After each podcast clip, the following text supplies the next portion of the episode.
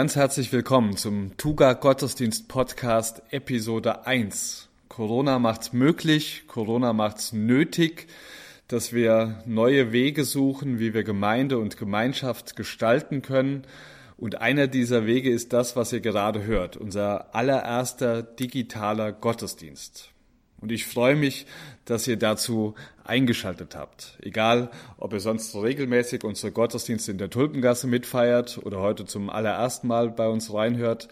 Egal, ob ihr gerade andächtig und im Sonntagsgewand gekleidet im Wohnzimmer sitzt oder noch im Pyjama am Frühstückstisch.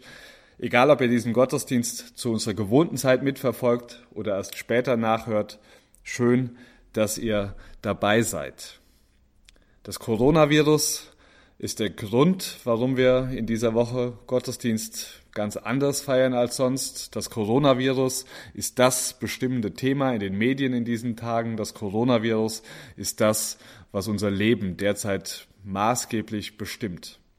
Aber genau darum möchte ich heute darüber eigentlich gar nichts sagen. Nicht, weil ich diese ganze Sache nicht für wichtig erachten würde. Natürlich ist sie das, aber ich, ich wünsche mir, dass dass es uns gelingt, wenigstens in den nächsten Minuten mal eine Art Auszeit zu nehmen. Nicht um die Augen zu verschließen vor der derzeitigen Situation, sondern um die Augen auf den zu richten, der über dieser Situation steht. Nicht um von der gegenwärtigen Situation zu flüchten, sondern um in der Gegenwart dessen aufzuatmen und neue Kraft zu schöpfen, der von dieser Situation weder überrascht noch überfordert ist. Wir beschäftigen uns ja als Gemeinde schon seit einigen Wochen mit dem Alten Testament der Bibel. Viele von uns lesen auch während der Woche ausgewählte Texte daraus. Und in der vergangenen Woche ging es dabei um die Anfänge des Königtums in Israel. Falls ihr das nicht gelesen habt, vielleicht habt ihr ja heute Nachmittag Zeit und Lust, da noch etwas nachzuholen. Jedenfalls wird es in der Predigt heute auch um einen Text gehen, der von einem der Könige Israels verfasst worden ist und Bezug nimmt auf etwas, was ihr vielleicht in dieser Woche bereits gelesen habt. Alle diese Könige aber, der um den es heute geht und auch alle anderen, die uns in der Bibel vorgestellt werden, sind letztlich nicht mehr als Schatten dessen, der der wahre König ist. Darum beschäftigen wir uns mit diesen Königen Israels, weil sie im besten Falle Hinweisschilder sind, die uns darauf verweisen, wie viel größer und mächtiger und gerechter und gütiger Gott ist, der die Welt geschaffen hat, der der König der ganzen Welt ist, der auch in so stürmischen Zeiten, wie wir sie gerade erleben, nicht die Kontrolle verliert, sondern der da ist und der uns gerade mitten in diesem Sturm begegnen möchte. Und so lade ich euch ein, dass wir uns jetzt auf ihn ausrichten, zur Ruhe kommen und ich möchte ein Gebet sprechen. Allmächtiger Gott, danke, dass du da bist. Danke, dass Dasein, bei uns sein sogar dein Name ist. Danke, dass zu jeder Zeit und in jeder Situation gilt, dass, dass du da bist, dass du bei uns bist. Danke, dass das zu Zeiten der Bibel so war und auch heute noch so ist. Danke, dass du auch jetzt gerade da bist. Bei jeder und jedem Einzelnen von uns, egal ob wir gerade mit unserer Familie zusammensitzen, mit unseren Mitbewohnern oder ob wir auch ganz alleine sind. Du bist da. Du bist da in guten Zeiten und in Zeiten der Krise. Du bist da und du bist und du bleibst immer derselbe. Größer und stärker als alles, was uns Angst macht, schöner und besser als alles, was uns Freude macht. Und auch wenn der heutige Gottesdienst anders ist, als wir das gewohnt sind, so bist du doch genauso wie immer. Voller Gnade und Liebe freust du dich darüber, wenn wir deine Nähe suchen, und darum bitten wir dich, begegne uns heute, in dieser Zeit, die wir in deinem Namen feiern wollen, im Namen des Vaters, des Sohnes und des Heiligen Geistes. Amen. Ich lese aus dem Evangelium nach Markus Kapitel 4. Am Abend jenes Tages sagte Jesus zu seinen Jüngern, wir wollen ans andere Ufer fahren. Sie schickten die Menge nach Hause, stiegen in das Boot, in dem Jesus bereits war, und fuhren mit ihm ab. Einige andere Boote begleiteten sie. Plötzlich brach ein heftiger Sturm los. Die Wellen schlugen ins Boot und es begann sich mit Wasser zu füllen. Jesus aber schlief im hinteren Teil des Bootes auf einem Kissen. Die Jünger weckten ihn und schrien, Meister, macht es dir nichts aus, dass wir umkommen? Jesus stand auf, wies den Wind in seine Schranken und befahl dem See, Schweig, sei still. Da legte sich der Wind und es trat eine große Stille ein. Warum habt ihr solche Angst? sagte Jesus zu seinen Jüngern. Habt ihr immer noch keinen Glauben? Jetzt wurden sie erst recht von Furcht gepackt. Sie sagten zueinander, wer ist nur dieser Mann, dass ihm sogar Wind und Wellen gehorchen? Thank you.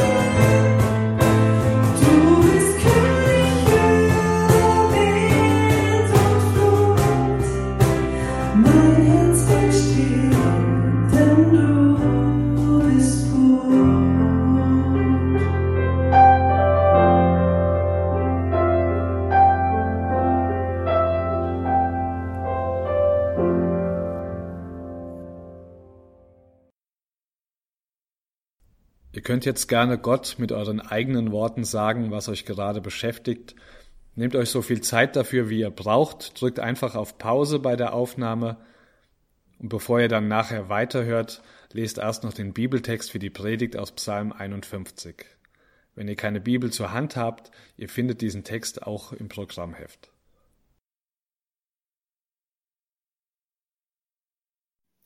So, herzlich willkommen zu meiner ersten Radiopredigt sozusagen. Fühlt sich für mich recht sonderbar an, für dich vielleicht weniger, aber wir schaffen das. Psalm 51, ein ganz ungewöhnlicher Psalm, ich würde sagen ein einzigartiges Zeitdokument. Geschichten von strahlenden Helden gibt es genug und seit es Literatur gibt, von Herkules, wenn du willst, bis Harry Potter, gibt es Geschichten von Menschen, die Ungewöhnliches leisten und die, die Gewaltiges vollbringen. Aber in diesem Psalm lesen wir von einem strahlenden Helden, den wir in seiner schlimmsten Niederlage sehen. Ich weiß nicht, ob es ein zweites Stück Literatur von dieser Art gibt. Noch dazu ist es nicht eine Niederlage, die irgendein Feind von außen ihm zugefügt hat. Das ist nicht Lord Voldemort, der ihn niedergestreckt hat, sondern nein, es ist eine Niederlage, die David ausschließlich selbst verschuldet hat. Ein schlimmes moralisches Versagen, eine abgründige Kette von schuldhaftem Verhalten. Dass David seine Gefühle in Liedern ausdrückt, das wissen wir, das kennen wir aus vielen Psalmen. Aber in so einer Stunde, in so einer Niederlage ein Lied zu schreiben und es dann noch öffentlich kundzugeben, das ist einzigartig und das gibt es, glaube ich, kein zweites Mal. Die Geschichte, um die es hier geht, David und Bathseba, kennst du vielleicht schon. Wenn du unserem Bibelleseplan folgst, dann hast du sie gelesen. Ich möchte sie trotzdem kurz erzählen, einfach um uns alle abzuholen. David steigt am Abend auf das Dach seines Palastes, um den kühlen Wind vom Meer zu genießen. Und das war etwas ganz Normales, das tat er wahrscheinlich oft, das taten auch viele andere. Aber heute beobachtet er dabei eine Frau, die auch auf das Dach ihres Hauses gestiegen ist und die dort noch dazu ein Bad nimmt. Wahrscheinlich geht es um rituelle Waschungen, die sie nach dem Ende ihrer Monatsblutung durchführen muss. David ist in Frauendingen ja eigentlich verwöhnt, aber als er diese Frau sieht, bekommt er großen Augen. Wahnsinn ist die schön. Schöne Frauen sind ein Geschenk Gottes, das wird wahrscheinlich niemand von uns bezweifeln.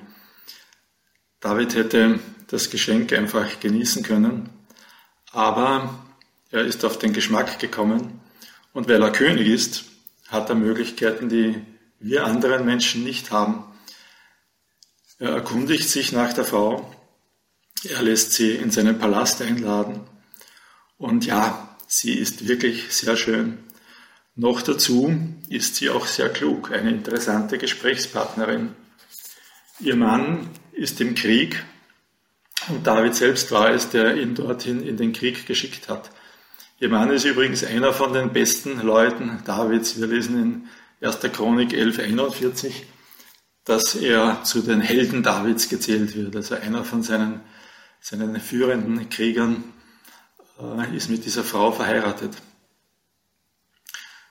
Nun, Bathseba bleibt über Nacht. Interessanterweise erfahren wir in der ganzen Geschichte nicht, wie sie darüber denkt, ob sie das auch will oder ob sie einfach keine Möglichkeit, Nein zu sagen, wenn der König fragt. Man erfahrt nicht, ob sie sich geehrt fühlt oder ob sie sich missbraucht fühlt. Sie kehrt am nächsten Morgen wieder nach Hause zurück und es sieht eine Zeit lang so aus, als wäre die Sache damit erledigt. Aber dann stellt sich heraus, dass sie schwanger ist. Sie gibt David Nachricht und er versucht sehr geschickt, das Kind ihrem Mann unterzuschieben. Aber was auch immer er tut, es gelingt nicht. David sieht keinen anderen Ausweg. Er sorgt dafür, dass dieser Mann im Krieg ums Leben kommt. Und dann, dann heiratet er die junge Witwe zu seinen anderen Frauen dazu. An sich keine große Sache für einen orientalischen König der Antike. An sich nichts, was andere wahrscheinlich nicht auch getan haben. David jedenfalls ist zufrieden, er hat die Sache gut gemanagt. Aber David hat einen seltsamen Gott und dieser Gott ist nicht zufrieden. Er schickt einen Propheten zu David und der hat einen wirklich beneidenswerten Auftrag, nämlich dem König zu zeigen, dass er gerade eine schwere Schuld auf sich geladen hat. Normalerweise wäre dieser Auftrag für den Propheten, für Nathan, ein Himmelfahrtskommando. Kein orientalischer König würde sich so etwas gefallen lassen. Dieser Mann kommt nicht lebend aus dem Palast heraus unter normalen Umständen. Aber hier zeigt sich, dass David doch kein normaler orientalischer König ist. Man muss sagen, Nathan hat sich extrem gut vorbereitet. Er macht seine Sache wirklich gut. Er geht nicht direkt aufs Ziel zu, sondern erzählt eine Geschichte, mit der er David vollends überzeugt. Und damit sieht David tatsächlich sein Fehlverhalten ein. David geht auf die Knie vor Gott. Und das ist sicher Nathans Geschick, warum er das gemacht hat, aber nicht allein. Das ist sicher auch nicht Davids Verdienst, dass er Buße tut obwohl man ihm das sehr hoch anrechnen muss. Ich glaube, es geht nicht anders, als dass der Heilige Geist hier an David gewirkt hat. Denn ohne den Heiligen Geist wird niemand in einer solchen Situation seine Schuld einsehen und aufrichtig umkehren. Und das ist der Punkt, an dem unser Psalm entstanden ist, zumindest eine erste Fassung davon. David mag das ja später noch überarbeitet und in Form gebracht haben. Aber das Gebet, das David hier spricht, entsteht zum Zeitpunkt seiner Umkehr, als Nathan zu ihm kommt. Gott, wie konnte ich nur so etwas tun? Was wird jetzt mit mir geschehen? Was ist mit den großartigen Verheißungen, die du mir gegeben hast? Gibt es einen Weg aus dieser Sackgasse? Gibt es Vergebung? Kann es je wieder so werden, wie es war? An diesem Punkt ist David das Gegenteil des strahlenden Helden, wie wir sie aus den Büchern kennen und lieben. Ich behaupte aber, genau das, genau die Tatsache, dass David umkehrt, macht ihn zu einem wahren Helden. Mehr als der Kampf gegen Goliath, mehr als seine Siege gegen die Philister. Dass jemand bereit ist, seine Fehler einzusehen, dass jemand bereit ist, umzukehren, dass jemand den Mut hat, sich seiner eigenen Schuld zu stellen und sie zuzugeben. Das ist wahre Größe, das ist wahrer Heldenmut, das ist mehr als ein Sieg auf dem Schlachtfeld. Davids Gefühle haben zu diesem Zeitpunkt sicher verrückt gespielt, aber er tut das einzig Richtige. Er wendet sich direkt an Gott. Und das kommt nicht von ungefähr. Das ist eine Gewohnheit, die ihm schon in Fleisch und Blut übergegangen ist. David war es gewohnt, mit allem zu Gott zu kommen, mit allem, was er empfindet, mit allem, wie es ihm ergangen ist. Und deshalb tut er es jetzt auch.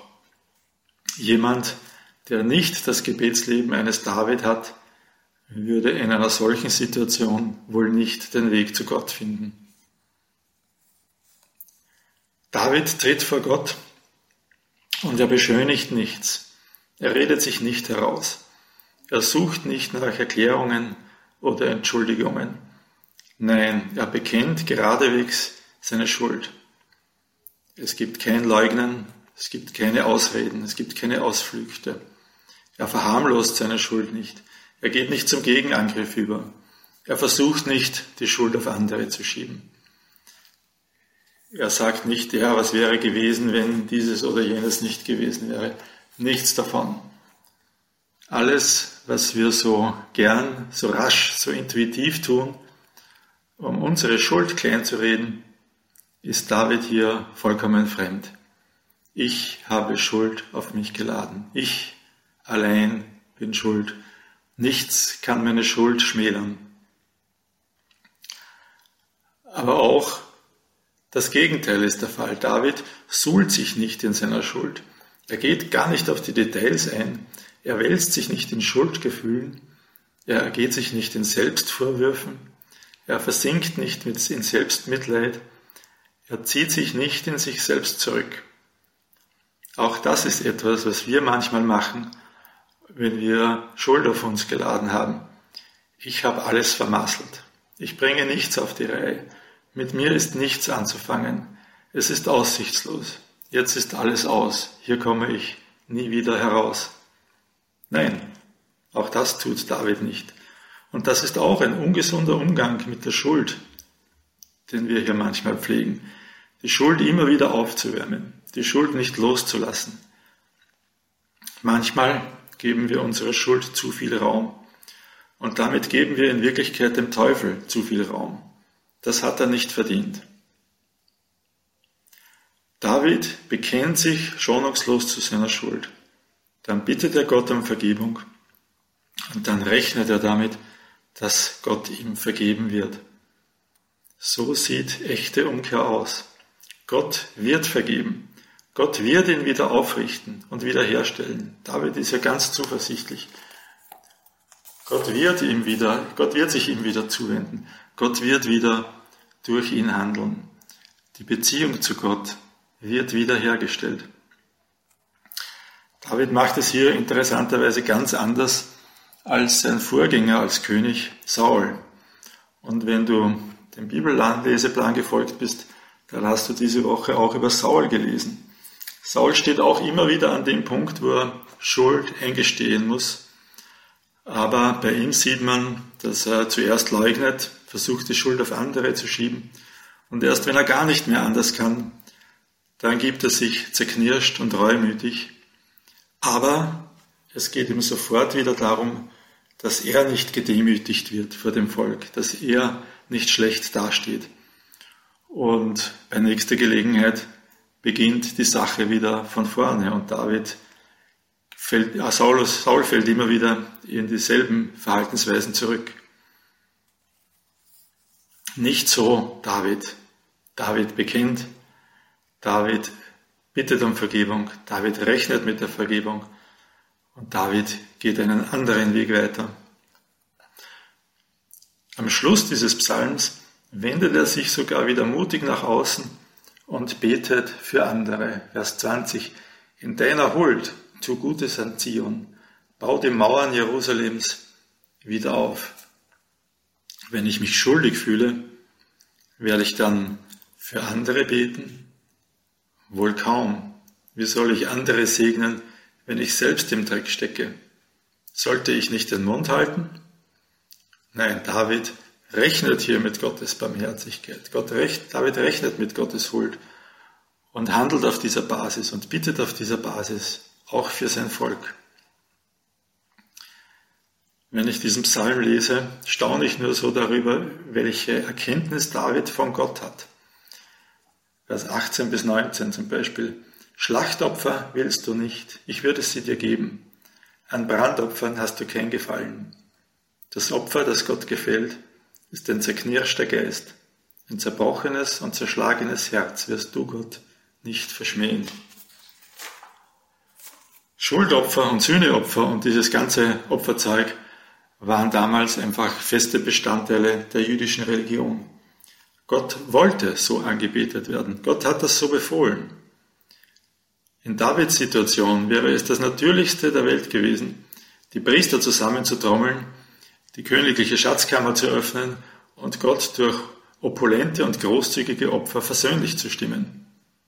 Überall sonst ist das so. In jeder Religion kann man sich das Wohlgefallen der Götter im Grunde kaufen. Und ich bin sicher, dass auch viele Kirchen und Kapellen und Marteln und sonst etwas, was in Österreich herumsteht, von Mächtigen und Reichen bezahlt wurde, damit sie sich von ihrem schlechten Gewissen freikaufen konnten.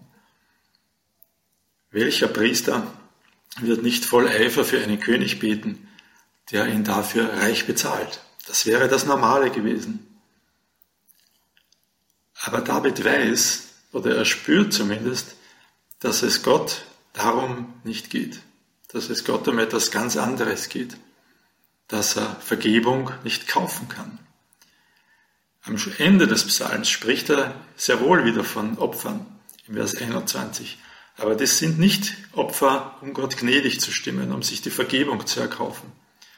Das sind Opfer eines Menschen, der Gottes Gnade erfahren hat, der dankbar ist, der über Gott jubelt und der ihm aus Dankbarkeit opfert. David weiß, Tieropfer bringen keine Vergebung. Es braucht mehr. Am Ende wird es das Opfer des Sohnes Gottes brauchen. Jesus musste am Kreuz sterben, um David diese Versöhnung zu ermöglichen. Das wusste David damals noch nicht so genau. Aber dass es letzten Endes der demütige Glaube ist, der Vergebung ermöglicht, das ist ihm bewusst, das schreibt er hier. Und das war damals nicht anders, als es bei uns heute ist. Wie geht die Geschichte für David weiter? Gott vergibt ihm und das sagt ihm Nathan praktisch auf der Stelle zu. Aber Davids Sünde bleibt trotzdem nicht ohne Folgen. Das Kind, das in jener Nacht gezeugt worden ist, wird krank und stirbt. Aber noch viel schlimmer, Chaos zieht in die Familie Davids ein. Aus seinen eigenen Kindern kommt es zu Vergewaltigung, Mord und Rebellion. Es ist wirklich herzzerreißend, diese Geschichten zu lesen und es geht mir wirklich nahe. Der ganze Rest der Geschichte Davids bis zum Ende vom zweiten Buch Samuel ist mehr oder weniger eine Aneinanderreihung von tragischen Ereignissen, und zwar tragischen Ereignissen in seiner eigenen Familie. Nein, diese Sünde ist nicht ohne Folgen geblieben, obwohl sie vergeben wurde. Sünde bleibt nicht ohne Folgen. Bathseba war sicher sehr schön, aber keine noch so schöne Frau ist es wert, diesen Preis zu bezahlen. An dieser Stelle Entschuldigung an die Schwestern, nein, das ist keine Frau wert. Aber es gibt in der Geschichte Davids auch die andere Seite. Gottes Gnade erweist sich als größer und mächtiger als Davids Sünde. Bathseba wird wieder schwanger und bringt einen Sohn zur Welt. Und David gibt ihm den Namen Shlomo von Shalom, Frieden, lateinisch Salomo. Salomo wird zum Thronfolger. Salomo wird zum erfolgreichsten und weisesten König, den Israel je hatte. Und böse Zungen behaupteten, dass er diese Weisheit mehr von der Mutter hatte als vom Vater. Mehr noch, Salomo wird zum Stammvater der Dynastie Davids. Salomo steht damit auch im Stammbaum Jesu. Sogar Bathseba steht im Stammbaum Jesu. Matthäus 1, Vers 6. Das war damals extrem unüblich, Frauen in einem Stammbaum zu nennen. Es ging immer um, um die männliche Folge. Aber im Stammbaum Jesu in Matthäus kommen drei besondere Frauen vor. Und eine davon ist Bathseba aus dieser Geschichte heraus. Die anderen sind nicht weniger bekannt. Rahab, eine Sexarbeiterin, und Ruth, eine Ausländerin. Drei Frauen im Stammbaum Jesu. Bathseba wird dort hartnäckig als die Frau Urias bezeichnet, obwohl sie ja dann die Frau Davids war. Aber wir sehen, das Versagen Davids und Bathsebas kann Gott nicht hindern, seine Segensziele zu erreichen. Mein Versagen kann Gott auch nicht hindern, seine Segensziele zu erreichen. Dein Versagen kann Gott nicht hindern, seine Segensziele zu erreichen. Nein, gerade durch Versager wie dich und mich erreicht Gott seine Ziele. Jesus ist der einzige Mensch, der je ohne Sünde gelebt hat. Und Jesus scheut sich nicht, eine lange Reihe von Versagern zu seinen Vorfahren zu zählen. Sie sind alle irgendwie geheiligt durch sein Leben und Sterben. Jesus scheut sich aber auch nicht, Versager wie dich und mich zu seinen Kindern zu zählen. Auch wir sind geheiligt durch Jesu Wirken und seinen Tod, mitten in dem Chaos, das wir über uns selbst gebracht haben. So siegt die Gnade über die Sünde so siegt Gottes Segen über unser Versagen. Und so wird wahr, was David äh, in diesem Psalm betet, und damit schließe ich Vers 10, sättige mich mit Entzücken und Freude, Jubeln sollen die Glieder, die du zerschlagen hast. Nehmt euch noch einen Moment Zeit, um über das Gehörte noch etwas nachzudenken und gerne könnt ihr natürlich eure Reaktion darauf auch in einem stillen Gebet vor Gott bringen. Ihr braucht dazu diesmal nicht auf Pause zu drücken, sondern in zwei Minuten wird es weitergehen mit dem Lied Wie tief muss Gottes Liebe sein.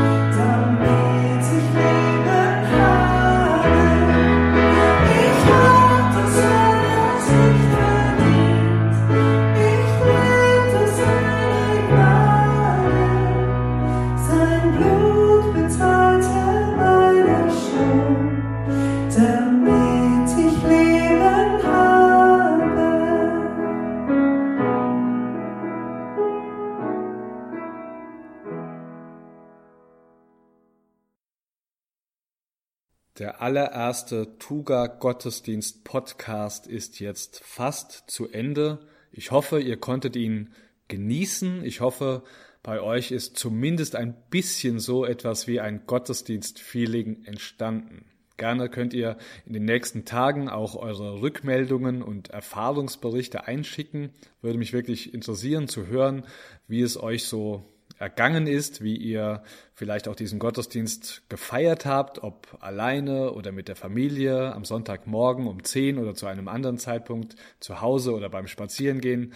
Also schreibt gerne ein Mail an willkommen@tuga.or.at und an dieser Stelle kommen jetzt normalerweise in unseren Gottesdiensten noch einige Informationen, die können wir uns aber heute eigentlich sparen, weil zum einen ja derzeit veranstaltungsmäßig nicht allzu viel los ist bei uns und weil wir zum anderen ja momentan immer wieder aktuelle Informationen per Infomail, also per E-Mail verschicken. Falls du das noch nicht bekommst, dann kannst du dich auf unserer Website dazu anmelden. Auf der Website findest du aber auch immer zumindest die wichtigsten Neuigkeiten zum Nachlesen. Also es ist sicherlich nicht verkehrt, da immer mal wieder vorbeizuschauen, weil wir einfach nicht wissen, wie lange dieser Ausnahmezustand noch andauern wird und es da ja manchmal auch ganz kurzfristig zu Änderungen kommen kann. Stand jetzt gehen wir auf jeden Fall davon aus, dass wir auch am kommenden Sonntag wieder einen Gottesdienst-Podcast haben werden. Episode 2 also nächsten Sonntag ab kurz vor 10 wieder auf unserer Website verfügbar. Ich würde mich freuen, wenn ihr wieder einschaltet, vielleicht ja sogar den einen oder die andere aus eurem Bekanntenkreis dazu einladet, das auch zu tun.